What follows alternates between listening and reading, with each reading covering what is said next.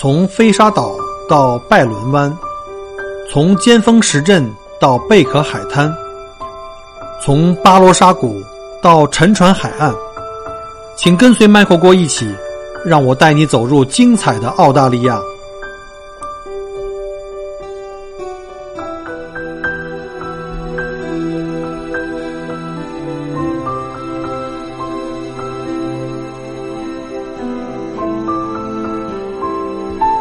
各位听友，大家好，欢迎再次收听麦狗锅聊澳洲啊！今天呢，我们又请到一位重量级嘉宾啊，这是我在墨尔本的好朋友啊，我们的王总 Blame，今天来到我们家啊，怎么样？我们家这个还行吗？哎，谢谢郭老师，这茶特别好喝。是吗？这咖啡呢？陆老师的咖啡啡还可以哈。啊，那个来到我们家，我们就是一个这个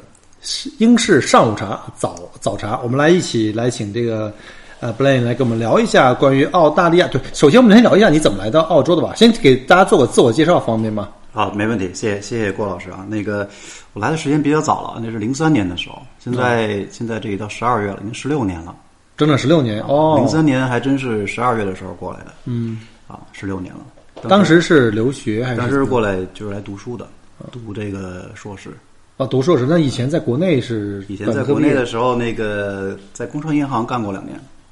就是做在也是在哪个学校毕业，然后去的工商银行是吗？哦，那个在北京读书是首都经贸的哦啊，搞不好有听友也是同学校友校友啊，这这边有校友会，其实，在悉尼、墨尔本那个首都经贸也都有校友会。是吗？那你还挺社交活动还挺多，我从来不参加这种，好像也没人理我，没人找我，可能还没有名儿啊。不可能，那你这活动太多了，加不过来了，是不是？然后就在在工商银行工作，哎，当时是做什么？当时也跟 IT 做行做行长。本科刚毕业做行长，是不是那那不太不太可能。那个所以所以就是做 IT，就是后台支撑支撑这块。对，就是就刚你想刚毕业的嘛，就是做一些杂活，嗯啊，那为什么突然间就想来澳洲了？就是也是机缘巧合，跟女朋友一起过来的。啊，那时候还是女朋友，女朋友，对对对，哦，啊，就是他在申请，对，然后呢，他是是有这个想法，然后我们就一起就都申请过来了，就来一起来读书来一起来读书。啊。那时候不是说所谓的这个当时叫什么技术移民，就是啊，完全是读书没有没有。没有，当时你想这个刚毕业也没没有太多的经验阅历什么的，没有太多想，就是一步一步推着就走下来了。当时就是想来读个书，就很简单，就是想来出国来看一看。嗯，然后就选了墨尔本。但是对墨尔本也是也是很很随机的，没有没有太多想法，当时，所以就是、就是机缘巧合就为什么不是什么美国呀、加拿大呀、欧洲啊，或者悉尼，哪怕啊？对吧？嗯还真是没有仔细想过，当时觉得哎，墨尔本大学觉得这是莫大啊，啊，你们俩都是莫大的对墨尔本大学厉害啊！这是澳洲啊，这个可能大家不太清楚啊。这是墨尔本大学，我们叫澳洲八大，这是应该排名第一。啊，现在排吧排排排在前前三吧。这个说起来客观一点，前三啊，主要是就悉尼大学、墨尔本大学，还有那个澳洲国立，对，就在堪培拉嘛，堪培拉，这三个是比较很牛啊！我现在开始仰视牛，因为我觉得莫大真的是很难考上去的，很难考上去的读。硕士就是读这种 coursework，相对来讲还是门槛低一些啊，就雅思成绩过关啊。那时候雅思要求多多少分？我们这种都是工科的，雅思当时是要六点五就可以了，哦，那也是很厉害了，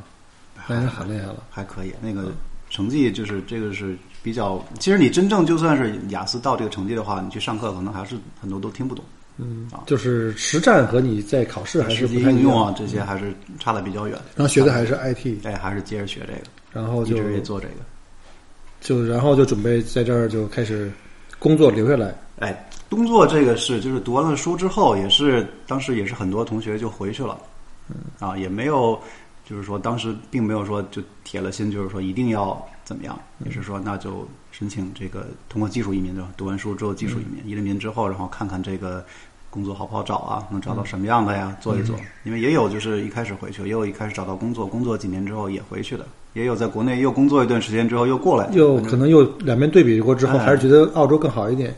其实我觉得当时像您这种坚持留下来的，现在想想还是很庆幸的。现在我们知道，我听友里面很多就是跟我们年龄相仿哈，嗯因为我不好意思问您多大，肯定比我小。在国内可能混的也都不错，就是做不管是做企业主啊，自己是做高管啊，现在都在开始在回流，就开始办这种各种投资移民啊，再回流。所以当初你没有回去坚持下来，还是还是很不错的。是吧？年幼太久，嗯确实是因为之前一起读书的很多同学，可能一回一开一毕业就回去了，回去也发展的非常好。因为过去这些年就是国内这些，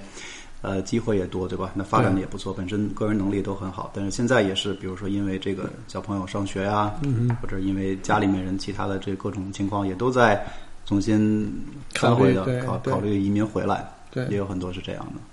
那那时候你们两个就是办了移民，就是技术移民，就直接留下来。当时找工作好找吗？啊，当时工作说实话也不是特别好找，因为这个在本地工作比较看重的一点啊，就是说你如果去这些公司里面，本地的公司工作，他比较看重你的本本地工作经验对，啊。但是你没有第一份工作的这个经验来讲的话，这个门槛儿就相当之高。但是人总有得有第一次，我原来是从零开始的嘛。是，其实就是很多公司里也有这种，就是这种毕业生计划呀，或者叫管培生计划呀，也有这样的计划。但是，呃，对于这个国际留学生来讲的话，难难度大一些。对，因为你在本地肯定大家也没有太多人脉啊、语言啊、文化背景关系啊，对，文化背景也是一方面。另外就是说，这个公司里面工作的这些习惯啊等等这些东西都没有没有太大的优势，尤其是这个语言上也是一个比较大的这个不过我觉得你还好吧，你在国内起码你真正在公司里工工作过，在银行做过，你不像很多人是从学生到学生，他没有在社会上真正去从事过这些各种工作经历。而且我知道，好像澳洲呢有一点比较好，就是 他在你找第一份工作的时候，你他肯定知道每个人都是从零开始的，他可能会更看重你上学的时候有没有社社会实践，哪怕你去打工哎，去餐馆去擦盘子啊，什么什么做三明治啊这种，或者是去一些教会啊，去一些做义工这种。对义工也是很看重的。对对对，那你当年上学的时候有没有类似这种打那个餐馆打工啊就是纯粹是为了这个呃经济上面的补贴家用啊对，没有太多考虑，就是说做过什么能问问吗？，啊那什么都做过。那个刷盘子还真没刷过，可能是刷的比较慢，那个不太不太符合要求。做咖啡什么？嗯，这餐馆类还真没做过，其他的做过什么东西？做过呃搬东西，搬箱子，啊，就属于就属于那种运输运输类的运输物流啊这样的公司里面送货什么之类的，哎那还挣得多一点，比比比餐馆还挣得多一点。哎，比餐馆儿对比餐馆儿好一些，嗯而且没有餐馆儿那么辛苦。我觉得餐馆里能够坚持的这些这些朋友，确实是确实是很辛苦。有的时候一晚上，我记得当时有哥们儿切洋葱，一晚上五个小时就切洋葱，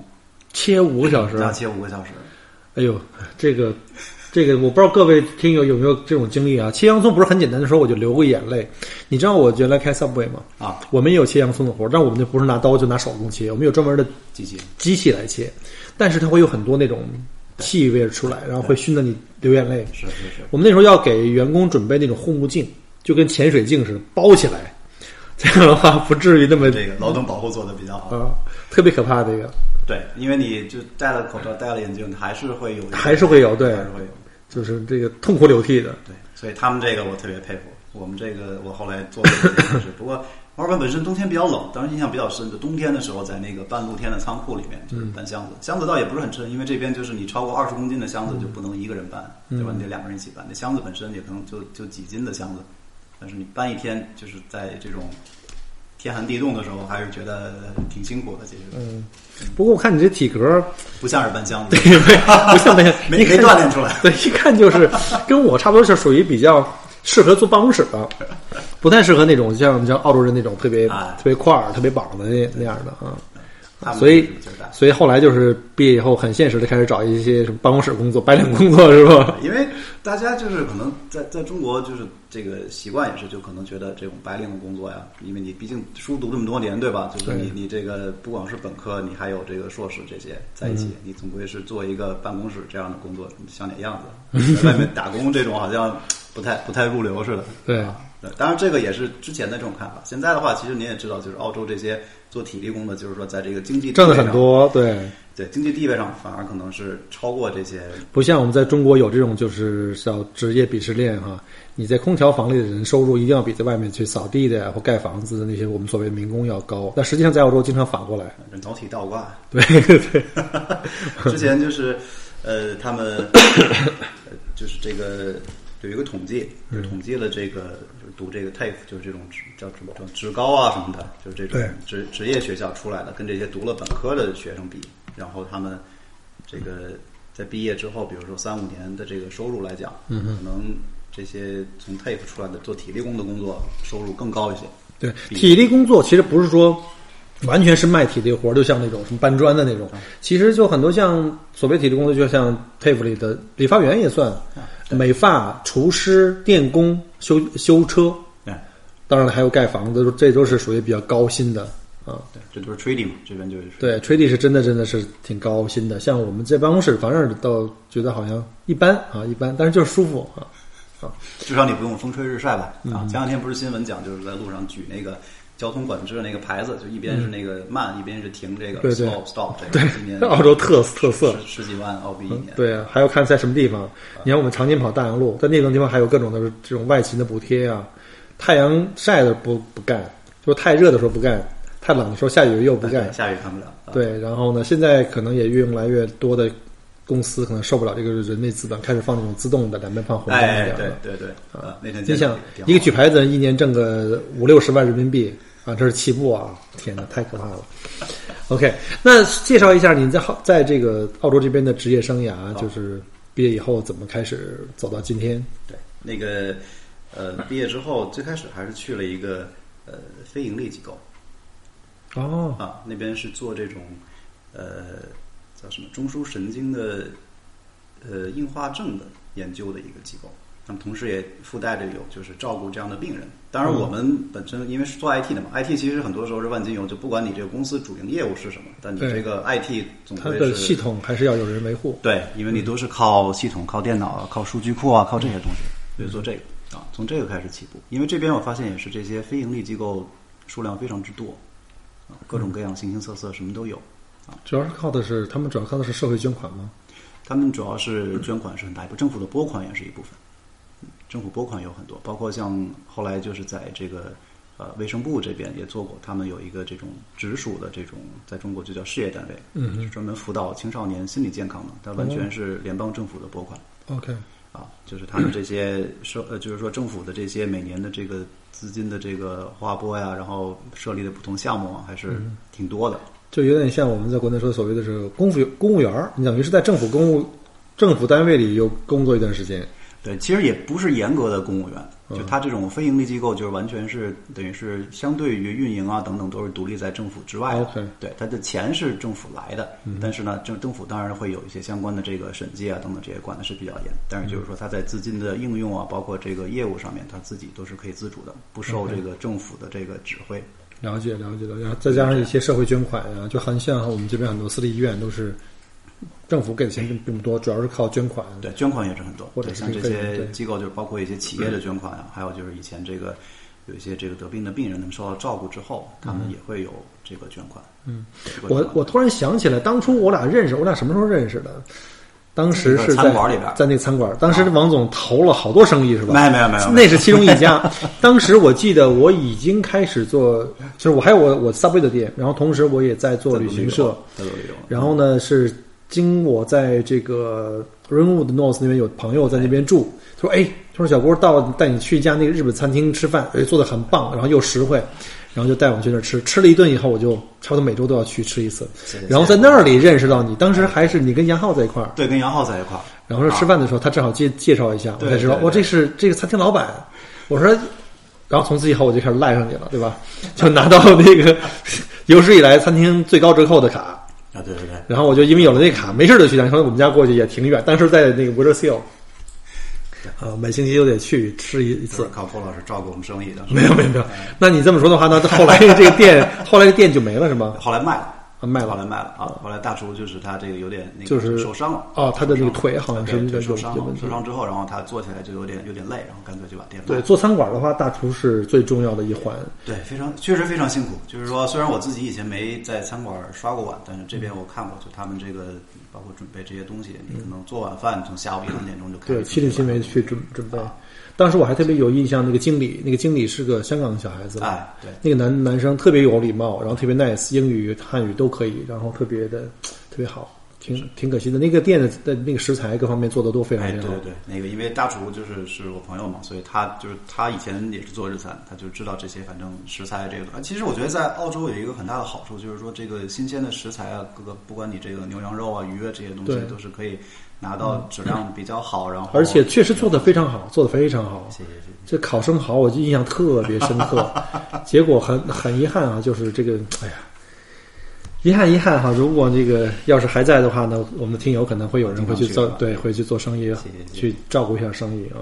那那你后来投资了很多生意，除了这个餐馆之外，还有什么哪些生意在在做？对，其实当时就是这一个餐馆，这个完全自己属于外行。说实话，就是说，如果不是因为有这个大厨的朋友，可能也不会一脚踩到这里面去啊。因为本身是做 IT，IT 里面是做数据库的，后来就 大家给了个时髦的名字，就叫大数据。对，啊现在很时髦啊，区块链大数据啊，哎，对，大数据。然后，呃，因为之前在国内不是银行工商银行做过，然后在这边工作的话，也是就是到了那个四大银行之一，到澳新银行做过几年。啊，在澳新啊对，，后来还有也是还有很多朋友还有还有联系啊，然后也是做数据，也是做这些，然后呃你也知道 IT 的工作在这边实际上，尤其是可能有些朋友是考虑这个做技术移民啊，就在这边的这个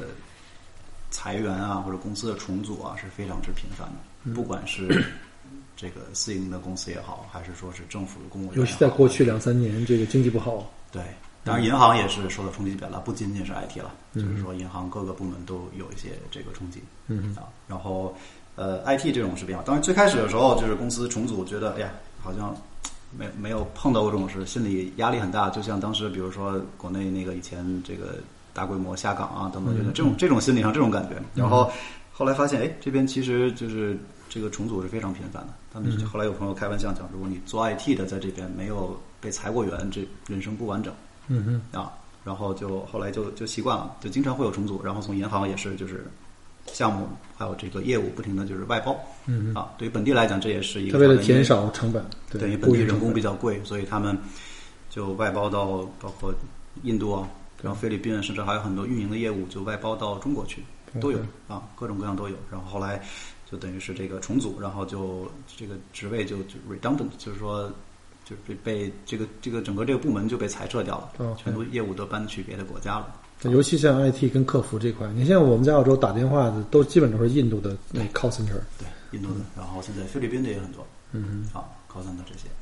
对，因为做 IT 相对就是你重新找一个工作也还好，而且大家很理解，就是说你没有这种负担，就是说你到了下一个雇主这边，嗯你他问你说上一个工作为什么离职了，你说哦，我们是因为这个业务重组，然后这个职位没有了，嗯他们都是非常理解，不会成为任何一个负担。对，不会说，哎，你这个是被裁员呢，或者是怎么样的，对你有什么这个特殊的看法？这个完全没有。对，现在因为澳洲的这个人工高起，然后呢，这个福利也是非常的这个重，现在变成了政府或者是这些企业的一个很大的一个负担。你看现在我今天看新闻，好像 Telstra 又要裁几千人，啊，是，像这种电电信公司啊，还有像这种银行的大的企业，你看我们在一七年年底，澳大利亚三大汽车厂全部都关门了。哎，对，所以呢，就这种劳动密集型的企业的话，除非你这个高附加值，像药厂，可能它的利润非常非常雄厚，它还可以。像一般的制造业都很难，所以我们会看到大部分来到这儿的华人的移民，甚至是可能我们听友里有很多是将来是 或者正在办理的，就是技术移民。大家可能在第一个问题就是在想，我们来这儿好不好找工作？其实我觉得我看到的哈，包括我采访了一些嘉宾，很多都是技术移民，都是在自己创业，都是在自己创创业。呃，包括之前采访的几个，或者以前即便有好的工作，有一个正式的 full time 的工作，最后也还是选择自己创业。所以我 建议大家还是在这方面做好一个思想准备。那王总，要不要讲讲你的创业史啊？这是我最想听的，因为因为对于我们的听友，很多是技术移民，你的前半前半节的这种读书啊，技术移民这种经历对他们来说是一个很好的指导。但是呢，我们现在有很多的听友呢，其实是投资移民。其实我们有的时候会把说投资移民跟技术移民分开，实际上在有的啊，一定时间以后，殊途同归。大部分的人都还是采用的是这种叫做自己创业啊，所以这块儿呢，能不能分享一点儿？哎，没问题，这个咱们今天重点讲啊。对，嗯这个因为是后来也是机缘巧合，倒倒不是说自己有专门去设计过做这些啊。那个餐馆那个完全属于有点玩玩票的性质，玩票。那个因为不是不是这行业里面，我发现在澳洲就是说，因为呃，大部分这个行业都已经是存量市场，就是新增的这个东西应该说是比较少。对，啊，所以就是一定要找一个自己就是至少做过、擅长，熟悉的这个领域来操作，还有一些空间和机会。啊，就是在长尾上你找一小块儿把它吃下来，可能还可以。我后来就是去那个能源公司也做过，就是现在嘛，一直到现在这家，呃，没有，在这家之前，就是从银行当时就是等于是部门重组嘛，整嗯个这个当时那一个部门一百多人，最后都被裁掉了，嗯。然后就就出来，然后去别的地方做，就是因为 IT 你知道，就是这种这种 contract 很多，对一个合同一个合同，三个月、半年啊，按项这种到处对到处瞎混，对，然后就是其他政府的这种也做过，然后呃，所谓 utilities 这些也做过，包括像 NBN 也做过。OK，嗯然后在能源公司也做过，这这个是当时是前五大之一的，哦这个名字就不提了。然后呃，在能源这边呢，就碰到了一个现在的合伙人，所以能源公司就是什么像电力公司啊，或者是这电力燃气，对对。然后呢，当时我们在这边也是做 IT，然后做 IT 之后就发现其中一个问题，就是他们这个 IT 虽然工资不低，人很多，但是效率非常的低。澳洲的特点，特点，您您之前已经介绍过很多次了，是吧？对，对，就发现当时他们 IT 部门大概有一百多人，嗯然后呃，核心系统还是给外面第三方公司外包出去做的。那还养人干嘛呢？养所以我们当时也很好奇，说这个为什么就一点点小的问题啊，就可能扯皮，扯三个月，然后最后又回到原点，就是因为人太多。我跟你讲，人少反而没有问题。对，所以你是不是就有因为这个受了启发，说原来我们看到过 ANZ，比如在你从 ANZ 出来，因为这个荣誉的问题，因为减成本的问题，完全进行瘦身，企业瘦身是自己自救的一个最好的方法。你现在看到这个能源公司还是这样，那干脆我们就直接把他帮他瘦身了，你们就自己直接重新做了一个公司是吗？哎，对，所以我们就自己去申从头去申请这个电力和燃气公司的牌照。好复杂吧？这个哎，是挺复杂的，说实话，因为就是在这边，我觉得就是做生意来讲，不管是说你说是创业还是生意来讲，很大一部分成本就除了人工贵之外，这个合规的成本很高对没错就这边的 compliance 合规成本非常之高对啊，就是你尤其是电力公司是一个。他们叫 essential service，就是跟这个民生息息相相关关的对啊，非常重要的一个一个行业，所以就是上面的这个婆婆特别多。政府对这个资质的管理也非常严。非常之严格，就是说，除了有专门的这个管理机构之外，就上面任何一个你能想象到的这个监管机构都能管到我们。比如说像那个 A Triple C 消费者委员会可以管得到，然后还有就是像这个福利机构 Centrelink 这些。森林都能管你们，对，因为电费上有些这个低收入的，他们有 concession 有 concession，呃，就必须得给折。扣。对，给这个折扣，然后他也要看，因为 concession 在电和煤气的种类也非常之多。可是政府要求你一个商业运营公司给折扣，那我的成本怎么办？对，这个折扣是从 Centrelink 来的，这个钱是 Centrelink 给的啊，，他补给你，他补的，哦对，怪实际上是 Centrelink 出的，所以他对他出的这些钱的这个审计，按照他的这个标准和流程来审计。所以。对，就仅仅就是说，因为有 concession 人在整个人群当中比例其实还是不高的，但是光这一部分的审计，可能每年就是很轻松，就是可能全年啊，可能要花三十天的时间。哦，就来光审计这个严格，这样也是好事。政府要钱不能瞎花嘛，对，是要不我们这个纳税人心里也非常不平衡，因为我用不上嘛。嗯，就是这个合规的成本，对，包括这个呃这个 concession 是一部分，然后具体到比如大到像你账单上这每一个数是怎么算出来的，嗯你的这个最开始的报价和你最后客户拿到的价格是不是吻合？哦啊那你这个当然，如果像过去几年，这个也是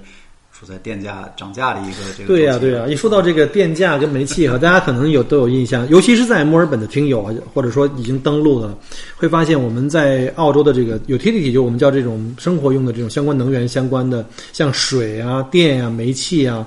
都特别贵，还有降电话费啊都特别特别贵，互联网啊。尤其是互联网，那投诉简直是不行。Telstra 是我们最大一家了，那网就简直烂到跟中国二十年以前可能差不多。差不多，差不多。然后呢，就是尤其水电，水电你网你可以不用，对不对？但是水电你每天就要是息息相关。在澳洲，我来这几年，几乎价钱没有跌过哈，从来都是上升，还油油价还有上有跌呢。这个电价一直在上升，好像我前两天又收到这个你们的账单，说要有一个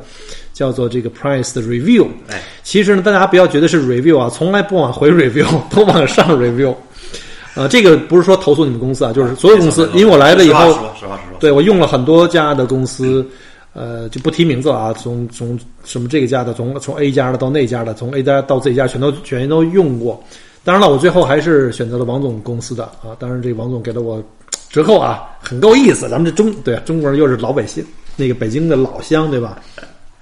顺便也做个软广吧，就是如果我们墨尔本的。哎，你们现在除了墨尔本之外，别的州也做吧？哎，别的州开始，新州开始做了吗？新州开始了，就是整个维维多利亚州还有西南卫士州都有你们的公司的电力和煤气的和煤气抄表都是你们负责，就等于是零零售商。对，我们是零售商。对，然后呢？悉尼这边就新州这边是刚刚开始，刚刚开始推广。嗯啊，刚开始推广是不是有是不是有折扣啊？哎，有折扣有折扣。哦，那新州的小伙伴们可以那什么哈，要有兴趣的话，当然因为这个喜马拉雅咱咱们有政策限制啊，咱们不能在这做广告。但是这是算福利啊！如果要是麦果国的听友想，不管你在维州还在新州啊，想问一下，当然这个东西我也是建议你们货比三家啊，不是说因为我认识这个王总，你们就一定用他的，你们可以货比三家，然后看看哪家的性价比好啊。然后的服务好啊，尤其是有中文服务啊，还可以上门给你陪你聊天啊，这个这就可以了啊。然后呢，对，然后呢，有兴趣的话可以 稍后在节目后面加我的微信，然后呢，我来给大家推一下，大家可以货比三家去比比比啊。这公司名我就不谈了啊，否则让那个喜马拉雅给我撤节目了。没错没错，那咱们这这扯到这儿了，是不是咱们稍微讲两句这个？电力行业的事儿，对电力还有还有煤气，水就不说了，因为水没有得选，水是没法选，水是按区域分的。比如说你在你买了这个区的房子，可能周围这个方圆五十公里就这一家，你还甭甭比，而且价格是市场的，不是是政府定定价吧？是政府，就是说实际上是这个每个公司他会提出来一个价格，就是他每年他说我要涨价，维护成本，他会有一个呃提案，然后政府这边是负责审批的啊。但是就是说对于用户来讲的话，就是你没法选。啊，而且就是说，你买了房子之后过户的时候，你的这些信息应该是过户师就帮你发到这个水公司去了。对，所以你买卖房子过户的时候呢，只有水你基本是没有的选择。一般我们像，比如我像买，包括建的新房，水就是一家，只有电、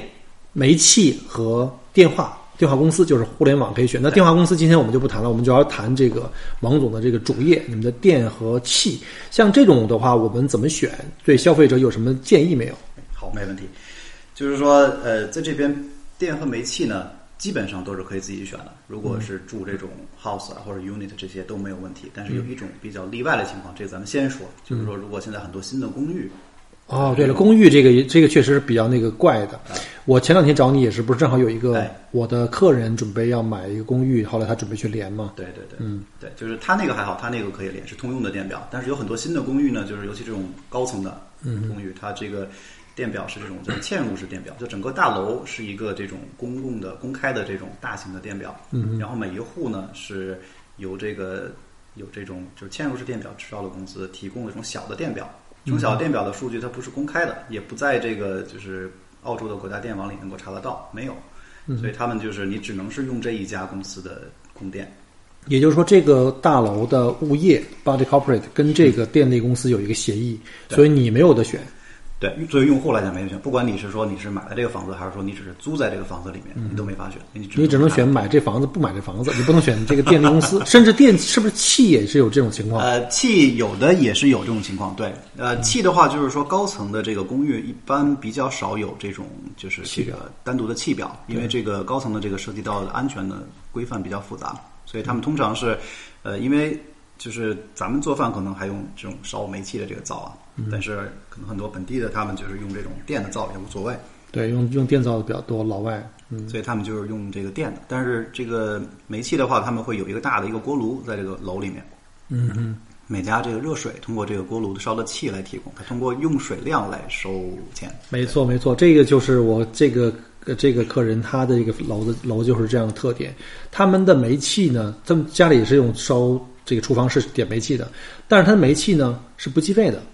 就是等于包在你的物业费，大家去大家伙儿去平摊。可是你用的二十四小时有热水，它那个热水呢没法给你每一户呢算你的气量。它有个大楼有个整整体的一个热水锅锅炉，它是根据你的热水流量来估算你的煤气使用量，是这样的一个收费方式。而且你也不能选了，是也没法选，因为它这个等于这个设备都是它提供的，嗯啊。所以你每每所以像那种情况，它那大楼的话，它还算比较幸运，它可以自己选电和选互联网公司，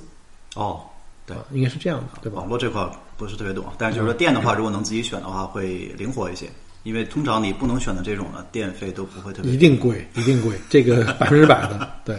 对，会贵一些。但，当然这个只是就是说，也是考虑的因素，因为很多我们这边也是有很多客户过来，就是发现，哎，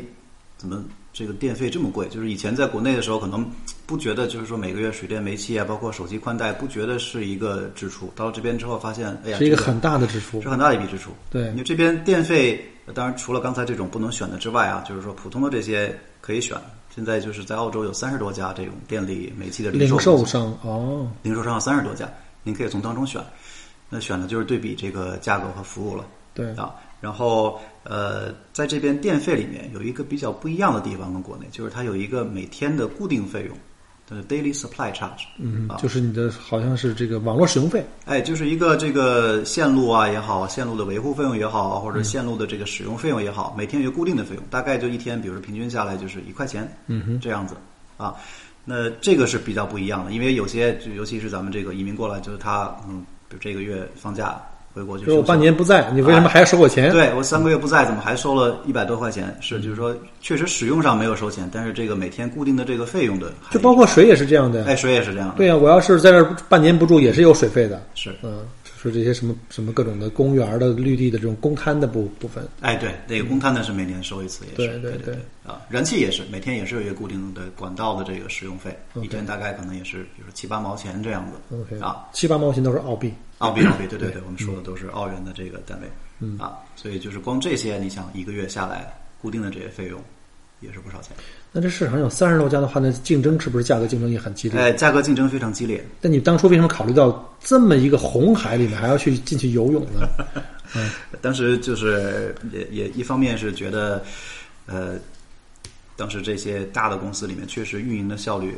觉得确实比较低，就不仅仅是说是 IT 这边啊，就是说他们，呃，包括运营部门啊，各个部门啊，确实都是能看到这个人浮于事挺严重的。所以你看到一个商机，哎，看到了，觉得呃，就算是我们卖，比如说一样的价钱，或者我们卖的便宜一些，我们这边效率高的话，还是可以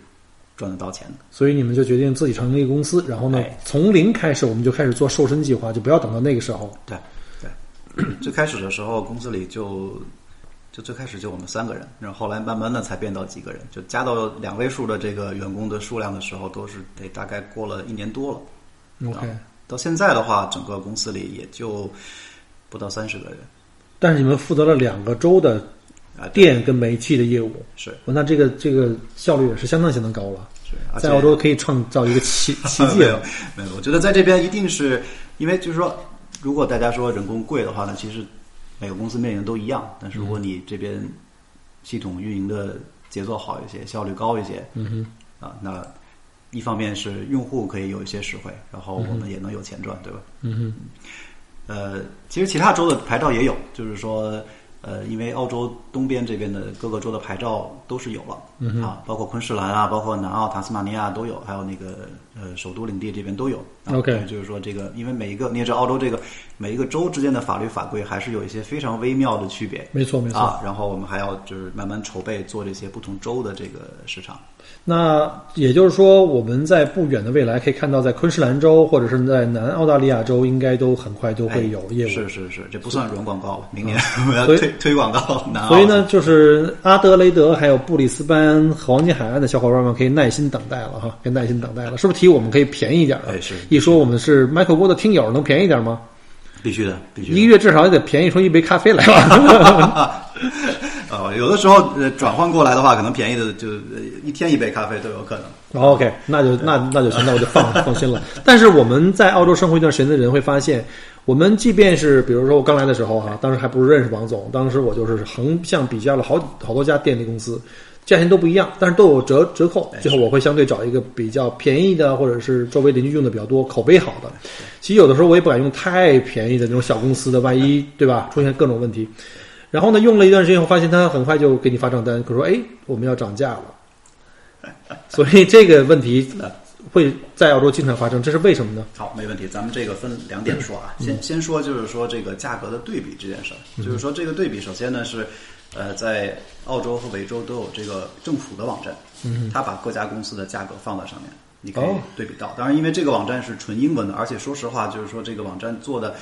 使用起来还是挺复杂的，你要输入很多信息才能给你一部分报价，嗯，所以这可能就是操作起来难度比较大。但相对直观的呢，就是说电费这个就包括煤气费这两个部分，一个是每天固定费用，另外一个就是说你这根据使用量多少度电呀、或者你用了多少这个立方的这个煤气，然后你有一个单单位价格，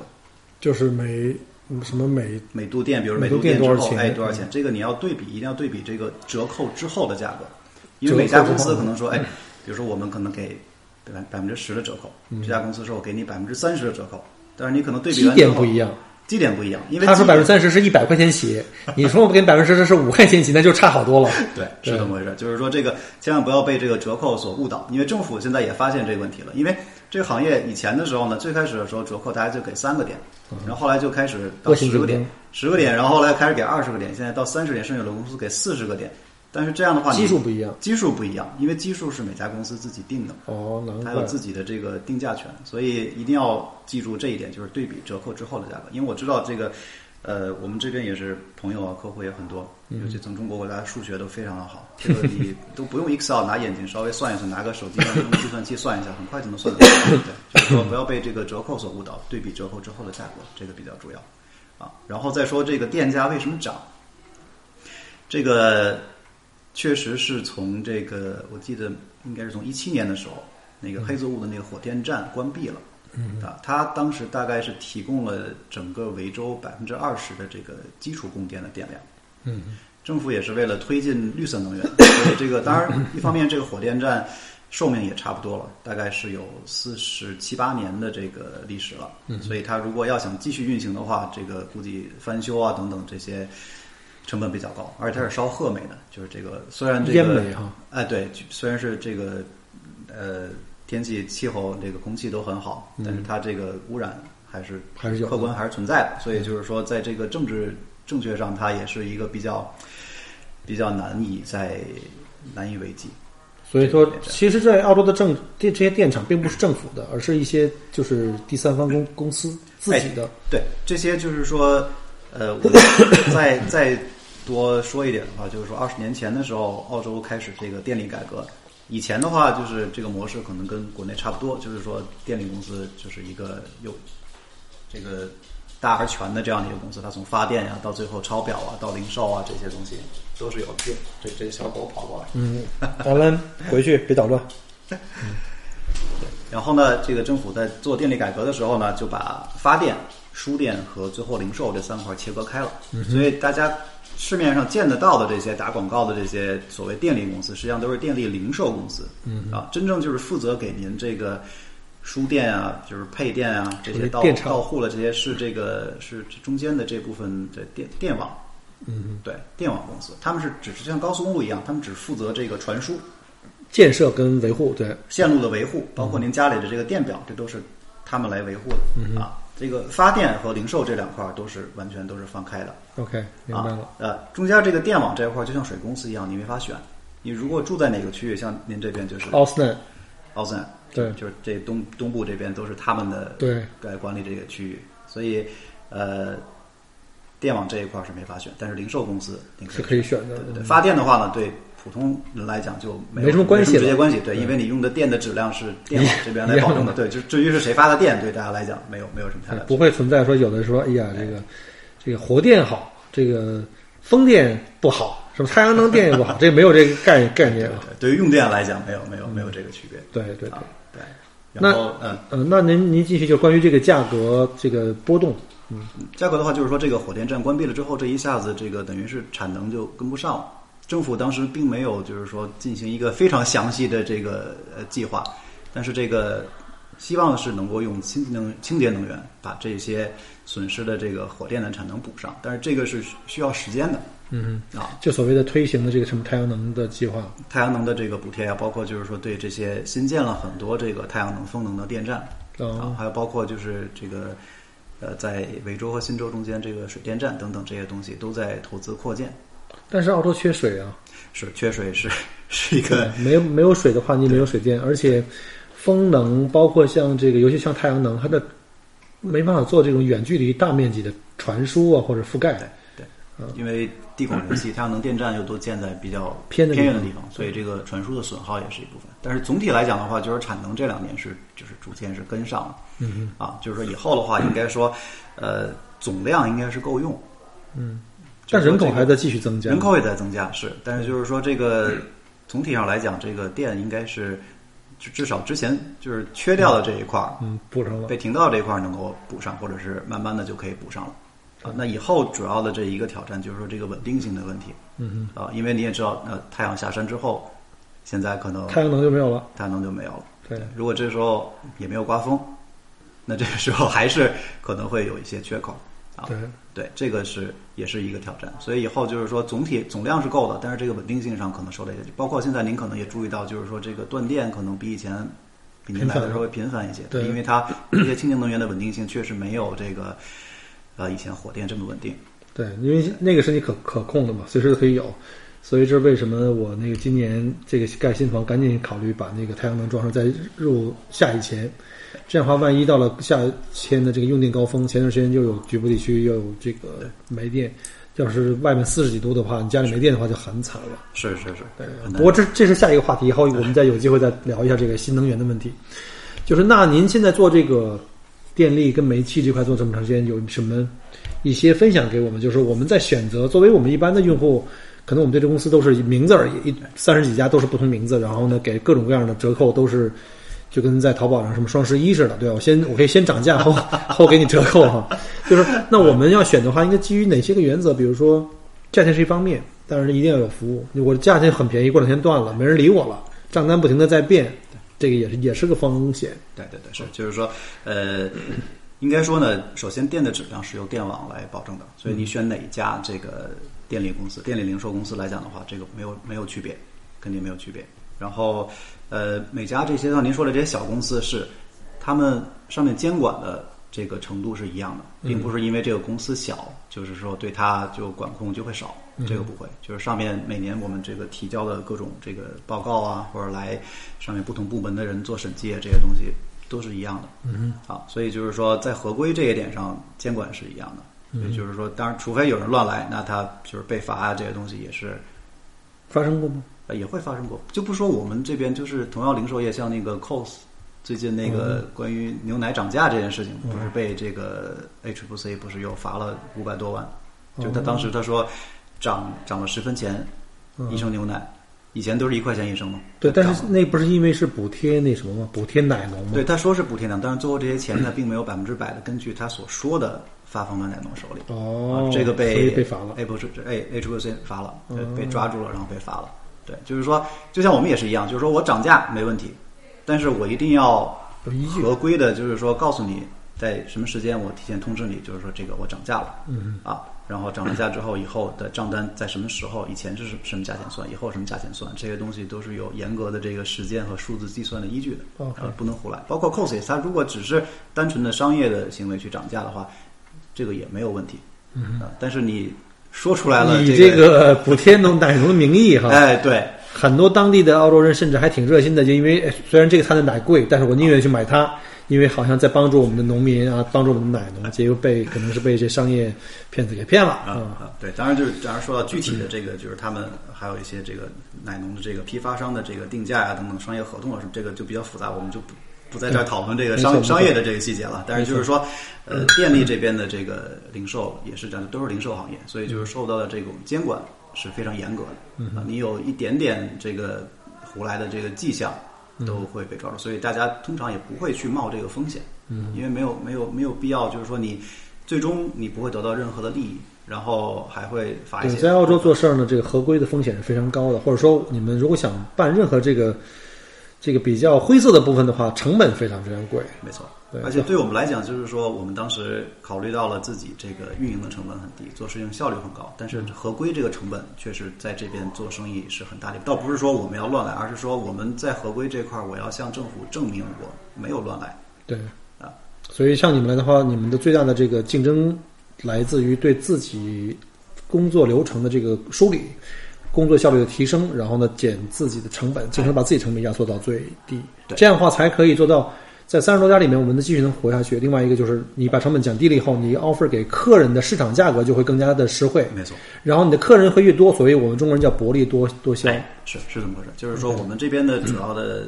优势也是说，价钱肯定是在最低的这个梯队里面。因为你说绝对最低这句话，任何一个公司都不敢讲，因为价钱是波动的。就是可能不能说随时在变，但是就是说你可能每隔一段时间，不同的公司有不同的这个促销啊，它有不同的折扣啊，这些东西都在变化。但是我知道这些折扣里有很多猫腻。哎，之前他可能是为了拉你，比如说你来，我今年给你签一个，我保证你今年就是最低。对。但是第二年马上会把这个最低的部分又给你涨回去。对。是，所以就是说，当您比如说收到了现在公司这个涨价的通知，要尽快。看一下，因为它上面一定会写明，就是说从什么时候这个东西会涨到多少钱，嗯，会有写。那这个时候您就可以是一个合适的机会来，就是对比一下。我还真没来得及看，我就前两天看到那个邮件过来，但是我相信涨的话是一个整个的一个就是市场的这个价格在上升。这个明年就说到二零二零年，这个很大一部分程度上是因为这个电网升级改造的一个费用，然后加到这个。每一户的电商上面去，加到每一户的这个上面去。因为现在这电网也是因为，呃，新能源不太稳定，所以对电网的冲击啊，和它要保持这个电网的平衡啊，保持这些负载的平衡，压力也很大。而且澳洲这个电网，说实话，这个基础设施也不是说非常对比较比较旧，比较旧。一有风吹草动，尤其是前一前上个星期刮大风的时候啊，东边这边我们看到大概整个维州是大概八万户断电。嗯，八万户啊！我很幸运，我在那个八万户以外。而且我记得最严重的一次是有一年夏天高温啊，阿德雷德大面积这个电网瘫痪，对对对，很多超市的肉全完蛋了，冰箱最终全部都扔了，很很很可怕。而且最丢人的是，就是说它那个市中心 CBD 一晚上都没有电。天哪！作为发达国家的一个简直太一个一个州的这个首府，一晚上就是真的是黑了一晚上。啊，嗯啊，他也是因为在简直不敢想象，而且是在最热那那几天，最热那几天，而且停了好像不止一次，就这个发生了不止一次，对啊，所以这个稳定性是有点问题啊。那这个跟电来横向比较一下，气这方面有什么讲究没有？就是如果我们要是想选择气的这种零售商，气的话相对要简单一些，因为没有什么太多变化，不像电的话，你可能呃有装太阳能的，太阳能回购价格会不一样。然后你这个电的话，有些人家里是单一电价，有些人是有这个高峰低谷不同的区别。而且我们家好像就是高峰低谷啊，哦，是吧？一般都是高峰低谷啊。呃，其实民用的绝大部分百分之八十都是这种单一电价的，绝大部分是这样。有些，尤其是有了太阳能之后，可能这个电表的这个规格会有些变化，变成有高峰电、低谷电，甚至还有一些加一些这个叫叫收的叫什么价格，就是这个。除了高峰低谷中间的这样一个还有多一档，对对对，以后可能会有更多档的价格，但就是说这些都有可能，尤其是有了太阳能之后，这有可能。有太阳能之后，原则上我的用电量少了，反而呢，我可能会享受比较差的折扣了。呃，这个应该不会。现在就是说，你有没有太阳能，就是说你的这个价格应该都是一样的，其他部分的价格和折扣应该是一样的。因为我正好也是想利用这个有点。以权谋私了啊，给自己，因为我刚刚装了太阳能，那我现在等于一看这两天天气不太不太 OK 啊，可能像这种天气阴天啊，今天阴天，可能我发电量只有一千瓦左右，嗯，如果要是太阳很好的时候，大概在五六千瓦的样子，所以我基本上白天我都不用电，嗯，所以现在我们家全部的这个生活节奏都改成白天。是什么洗碗店灯都没开是吧？就是 坐在这儿喝茶。不是白天我开什么灯呢，对吧？晚上开灯的时候，灯基本上照明是用不上太阳能的，主要就是像冰箱啊、空调啊、洗碗机、洗衣机白天用嘛。然后说到这个的话，其实现在这些新的家电都很省电，冰箱啊这些东西，我们发现就是根据我们这边客户来算的话，家里最费电的东西其实是游泳池啊。我们家没有哎，是如果有游泳池的话，那个游泳池其实非常费电。它是靠这个电来加热的，它是过滤。哦，就是那个清洁的那个泵一直要转，就是它可能比如说隔两个小时要转半个小时。啊，游泳池竟然是最，可是游泳池我不是天天用啊，就算就算我有的话，那个泵也要经常要开，就是你回国了那个也要开，要不然我还以为是给游泳池加热，游泳池加热有很多人也是用太阳能的，呃，也对，也有那个。然后还有人是烧煤气的，但烧煤气那个很可怕，那煤气可能你。加热一次那个游泳池的那个水温，可能够你一年的煤气量，一年的那个那个，特别可怕。啊对对对那个是啊，因为那个水很多，对，太多了那个。对你加热起来很可怕。那就是说，那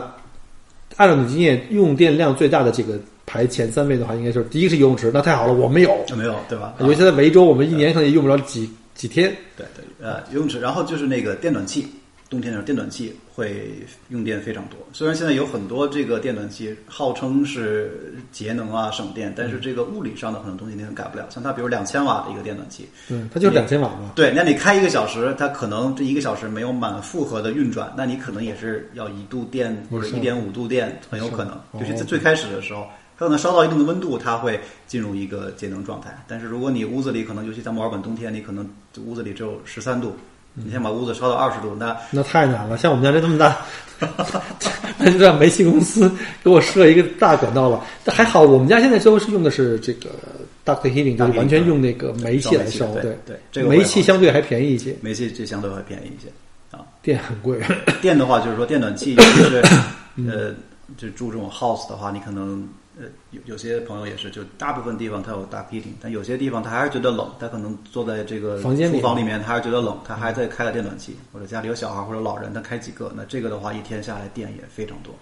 嗯，也非常多。啊，当然就是烧大 heating 的话，冬天这个煤气费用也会，也对，会但是煤气还是比电便宜，相因为煤澳洲产煤气啊，产产天然气啊，对对对是，对啊，对。所以在这方面，我觉得还 OK。所以在煤气方面，我们也基本上也不用太过哎，煤气基本上很稳定对，比较稳定。然后在煤气上，其实最重最重要的东西，反倒啊，当然价钱是一方面，最重要的东西其实是安全。嗯哼啊，就是说，因为电的话，相对它在这个线路里面，你还是有开关啊这种东西可以控制，只要不是漏电或者怎么样，相对安全。煤气的话，一定要注意这个不要有煤气泄漏。嗯，呃，尤其是如果你在煤气表附近，比如你闻到了有这个煤气的味道，一定要第一时间向这个零售商这边打电话。但是我好像都好像煤气表附近就正常，是不是也会有一点轻微的哎，正常的话应该是有那么一点点，但是就是说，如果你这个有持续的这种味道，特别浓的那种就不行了？对因为毕竟是室外空间，如果要很浓的话，说明它就是有大量的泄漏。对，这是有问题。呃，虽然就是说这边可能呃人工贵一些，反应慢一些，但如果你有煤气有这种特殊味道的话，管道公司会非常快就来上门来来检查。而且这个不应该算他我们要花钱的吧？应该是他的设备他们来负责的。对对对，这个是他们来来检测。哦如果要是比如说假设这个煤气表有问题，或者旁边的管道呃就是在管道公司这一侧，就是从煤气表然后到这个开始表表开始这一侧，啊，到街上这些管道都是他们负责，他们免费给你换。但是如果要是煤气表到房间这一侧的话，就是用户自己要找这个 plumber 来 OK，更换这些。这个是非常重要的，因为煤气不不仅仅它有一个火灾的隐患，还有就是煤气中毒。呃，而且会有爆炸。之前有过，就是这种它这个烧煤气的热水器，嗯这个热水器就是有一些这个故障，然后爆炸了。爆炸之后，这个房子就被被炸塌了小一半。这个哇塞，就所以在这边就是我们也是，因为我们做电的话呢，其实是一个纯零售的生意，但是我们在做煤气的时候，虽然我们还是零售商，我们跟这些物理上的煤气和管道没关系，但是我们在相关的这个安全法规和这些方面花的力气非常之多。嗯，呃，当然也学到了很多。就是你这么一说，我很紧张。我这这个 今天得一会儿出去录完节目 去闻一闻去闻一闻我那个煤气，还有原来我那个旧房也是因为出租了嘛，我要去定期就要去注意看一看一下。是是是哦，然后说到这个的话，还有一点就是说，因为电表啊，在维州，在墨尔本这边基本都是智能电表，所以这个读数呢是半个小时有一个读数会发去给这个电哦，它里面带芯片，就是没有那个互联网 4G 可以连接的对对对，。四 G 的芯片，它会把读数发过去。嗯，所以呢，这个比较好。您可以不仅是通过零售这零售商这边能看到你用了多少电，然后你在这个比如说像您这边住奥斯奈，在奥斯奈网站上你可以注册一个账号，把你这个地址啊、电表号输进去，你自己可以每天可以看，可以看到。哦这样的话就是说，如果您觉得这个电表这个账单，比如说数不对，你可以跟这个电网这边去做一个印证。哦，啊，这个读数都是公开的，你可以查到自己用了多少电，每每半个小时的读数都能查得到。所以说你给我发了账单，说我用了五百度，也许我可能只用了三百五十度，哎，没错，所以我可以去跟电网那边去核查这个数。你可以而这个表呢，实际上是跟电网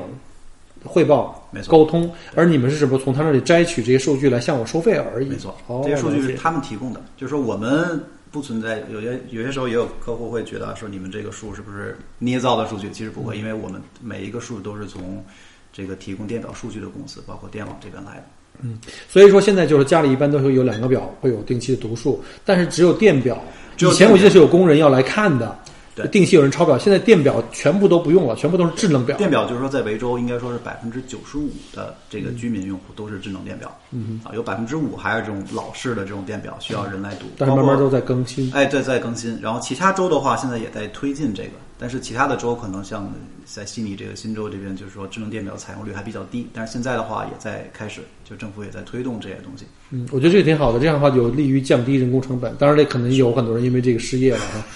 可是这个读个表的，就是一，我看经常有人拿着一个就是工人哎啊，，对对，拿着手电或拿什么，就到各个旧部去抄表。现在还在抄的就是煤气表。煤气表和水表和水表对对对，这个抄表的，其实我也想提醒一下各位的这个这个呃，在这边准备买房子的，其实抄表这东西呢，是有很多人你要，比比如说经常家里比如没人，他可能会来看看不见了，他肯定要有一个留门的过程。对，而这里呢，其实有一点点的因安全隐患。是，万一这个人是个不是抄表公司的人，可能是个踩点儿的，对吧？这种情况也都发生过，所以大家也都稍微留心一下。所以一般盖房子或者是这个你去修院门，基本上也要把这个表基本上靠在靠外，人家不用翻进院子来看。没错没错，对这个比较主要。而且就是说，抄表公司的人，他们也对安全很重视。嗯，如果比如说你这个煤气表的后院儿，然后你后院的门又没开着，嗯它是不会进去的。嗯，它只只有就是说这个门开着，它才能走过去，而且就是说不能有这些小动物，比如说像您这个虽然有狗狗虽然很小很可爱，对，他不会进去。它也不会进去。嗯，挺好的。我碰到过几次，原来我们家那边就是院子封的比较紧嘛，他就给我留了个条，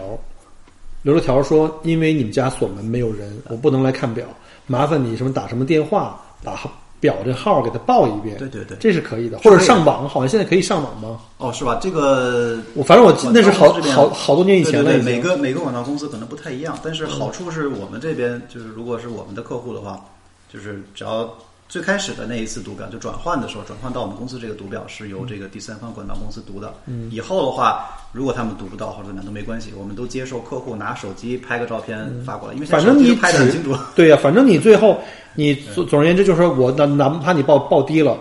到有一天你转给第三方的这个其他的这个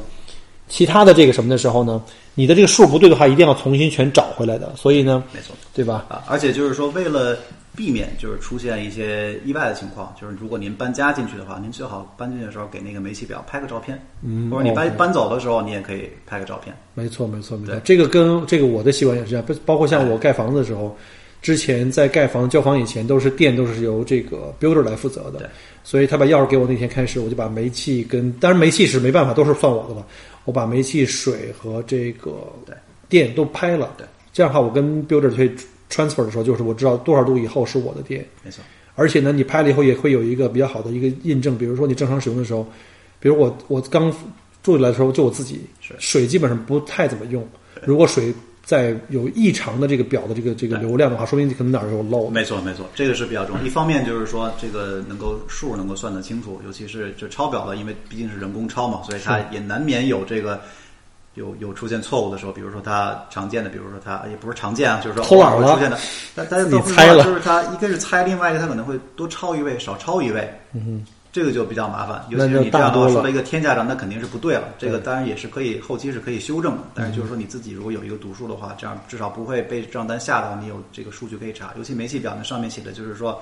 比如是六千五百五十五个立方，现在对吧？那过了一天，可能你多用了一个立方，能看得到。一方面是这个数你能看得到，另外就是说对于安全上来讲，您说的特别对，就是说如果有漏水能够提前发现，能够有如果有漏气，比如说你平时一个月可能就用一百个立方，那突然这两天一下子就二十个立方出去了，对，又不是冬天没有烧暖气这种。对嗯，因为我周围的邻居有出现过这种情况，就是就是没怎么在这儿住，就发现水费特别高，结果请专业的人员一听，地下跑跑水，跑水的话有可能把你这块地基都给你泡哎，了。对对对，就是说这个不光是这点账单的钱的问题，就是对房子这个也很重要，尤其是煤气，因为它管道在房间里面也有，如果有漏气的话，这个也是比较危险的没错，没错，没错。啊。所以呢，在这个使用上的话，我们对这个账单啊，虽然我们要对价格要去比一下，对各个公司服务要去横向比一下，但是最重要的是，我们要对自己的电表啊、气表啊，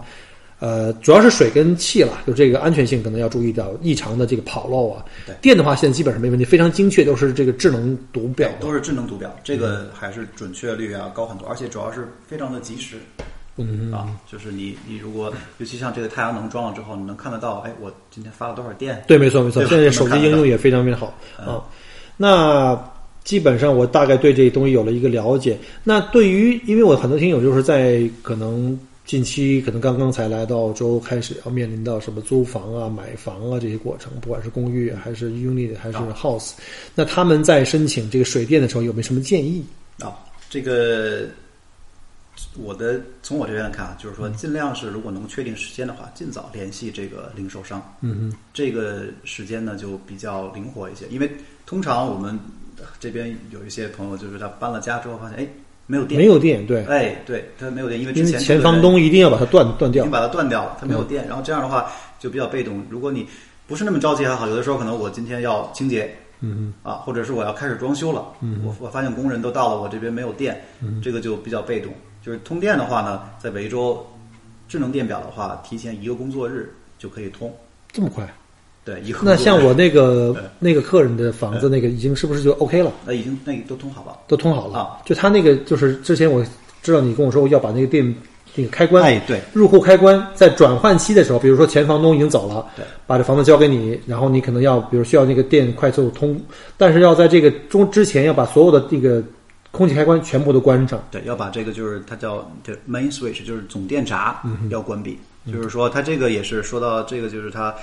呃也是安全法规的一部分、嗯啊。就是如果这个房子要通电的话，必须把这个电闸关闭，它才能通电怕。你末端有东西，万一有浪涌的话，烧坏东西或者火灾啊。对，因为它如果一旦通电了之后，发现比如说你这个电闸没关，屋子里假设比如说之前有一个灯开着，嗯哼，它还是有电流的。这样的话，通电的这个就是电网这边还会把这个电再掐掉，嗯因为他是怕里面，因为他不知道你有没有人在这边，他怕有这个安全的隐患，怕这个房子着火。哦，对，对，他就是非常严格的把这个等于是安全放在第一位，没问题所以就是说，如果您是搬家进去的话，通电，一个是就是说，如果在可知的时间范围之内啊，尽早通知零售商来通嗯电。另外就是要把这个电闸要关闭，嗯，这样的话才能够把电通上。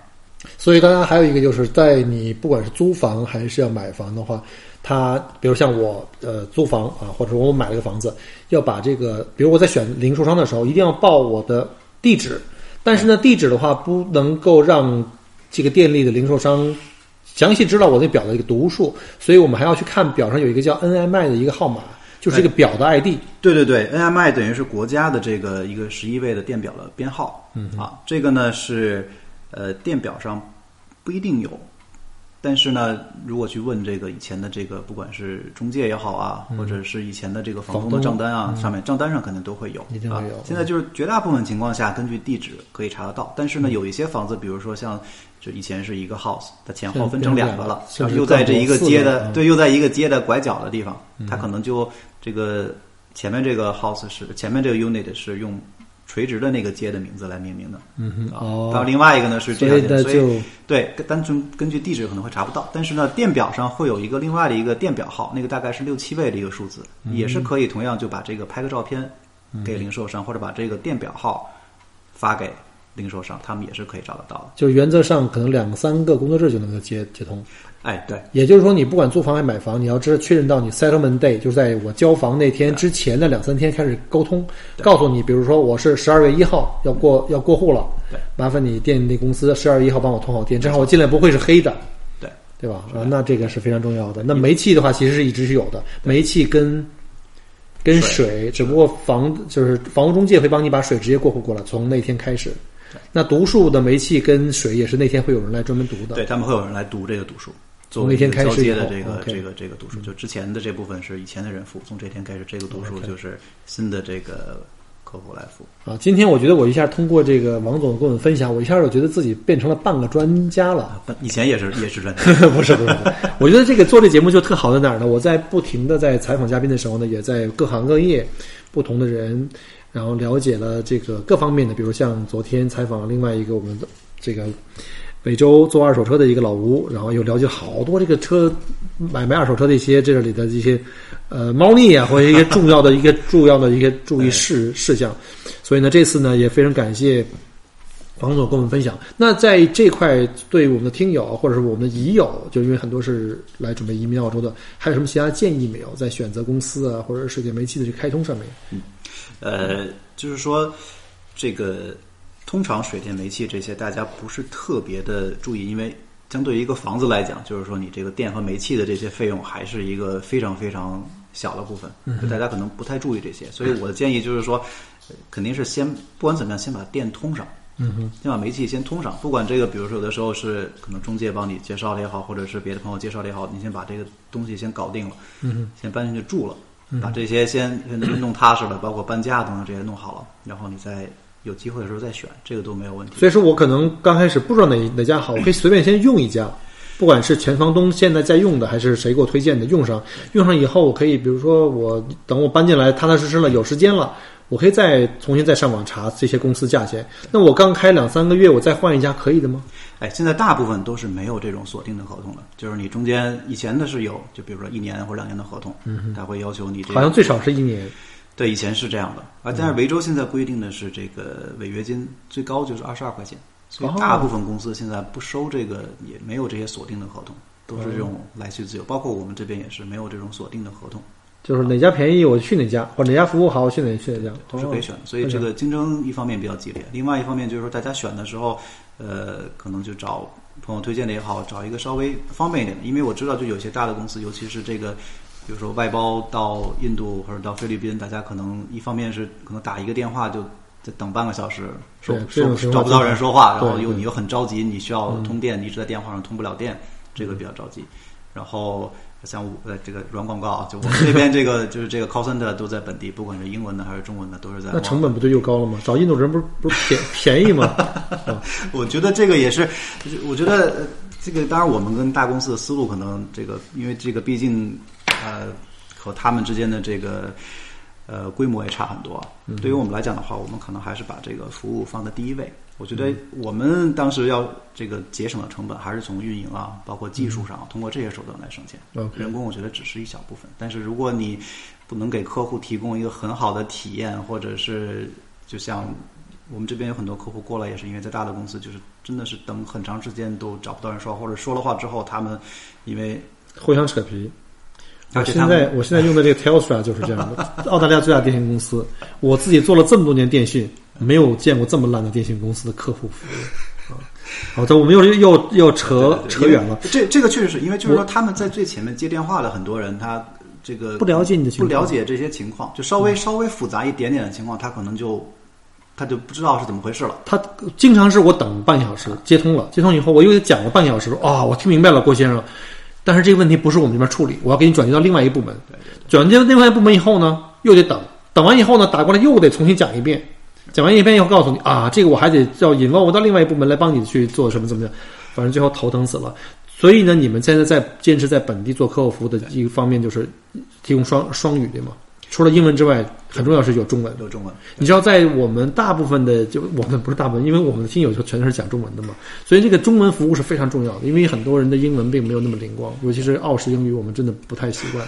所以这是有讲中文的，对，因为就是我，就我知我相信大部分现在这个您这边听友的水平都很高，就是说简单的英文或者是这些沟通没什么问题。但是如果有一些特殊的情况，尤其是电和煤气，有些可能没碰到情况，你肯定还是讲专业的术语，对对，方便一点。对我们这边也能给您讲解一下，而且我们这边客服就是这个培训的都是非常到位的。嗯，啊，就是这个太好了，主要关键关键是讲能讲中文是非常非常重要的。对，而且他们就是说这个各种情况啊都是培训的比较多，各种。意外的情况啊，特殊的情况都可以帮您处理啊。虽然不能说完全做到这个首问负责制，但是因为公司小，所以就是说大家之间的沟通起来也比较方便。如果这边有什么问题的话，我们这边客服可以帮您就是在后台这边沟通啊，有什么东西可以协调啊，都比较方便，不会不不会把你在电话上转来转去的。这个我倒没体验过哈，因为我每次一有问题就抓起电话就打电话给王总。我们家账单怎么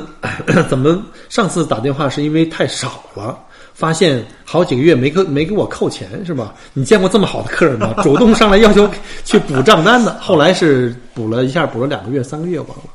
啊，一直没给我发账单。我说这么免免费了？对，是不是自动扣款的那个那个卡出了点问题？哦，我忘了，可能可能是不是我那卡 更新了？啊，对，卡换了新的卡了。对，可能是卡更新了，还好没给我断断电。啊，谢谢啊，谢谢。OK，啊，今天呢，就是特别感谢这个呃王总啊，这 Blame 跑到我们家来，在这利用自己上班的这个这百忙之中啊，帮我们做了一期节目，然后介绍了一下我们在澳洲就是电网的一个工作的状况，还有煤气公司和电网公司怎么去选，还有一些在使用这些水电煤的一些安全事项。然后呢，我们非常感谢王总。然后呢，我们看一下这个听友的这反馈啊，包括我们移民最近定要登录的。然后将来他们如果在选电或者选煤气的时候呢，也希望这个贵公司能提供一些支持，哎，好吧肯？定提供贴心的服务，这个都、都没有问题，是不是提我的名字能打折呀、必须的。把腿打折打。折是吧？肯定肯定会打折。然后呃，就是哪怕您就是现在不管是在别家公司，还是说您在这边并没有登录这边，您要是有问题的话，想打我们这边的客服电话呀，跟我们这边客服聊聊天啊，谈谈这些东西，有什么问题咨询都非常欢迎。哎，好，这这个就非常好。这个在稍后的话呢，我不知道这个喜马拉雅可不可以贴啊？但如果各位要有这个需要，大家知道怎么联系到小郭哈，我们在这个节目里面都会有我的个人的联络方式，然后加大家可以加我的微信，然后我来可以把王总的公司的这个联络部门的这个电话分享给大家。好谢谢郭。那今天就非常感谢您的时间和给我们分享，我们跟听友说个再见，我哎们就这期就到到这里。好的，谢谢郭老师，谢谢各位听友，祝大家都顺利啊！好，那谢谢各位听友，我们下期再见，拜拜。很荣幸您的收听和关注。如果您喜欢我的节目，请您把它转发分享给您的朋友们，同时也欢迎您线下跟我留言互动。除了喜马拉雅，也欢迎您加我的个人微信，并关注我的旅行服务公众号“墨尔本精品旅行”。我给大家准备了很多关于澳洲旅行的资讯和攻略，请您跟随我一道走入精彩的澳大利亚。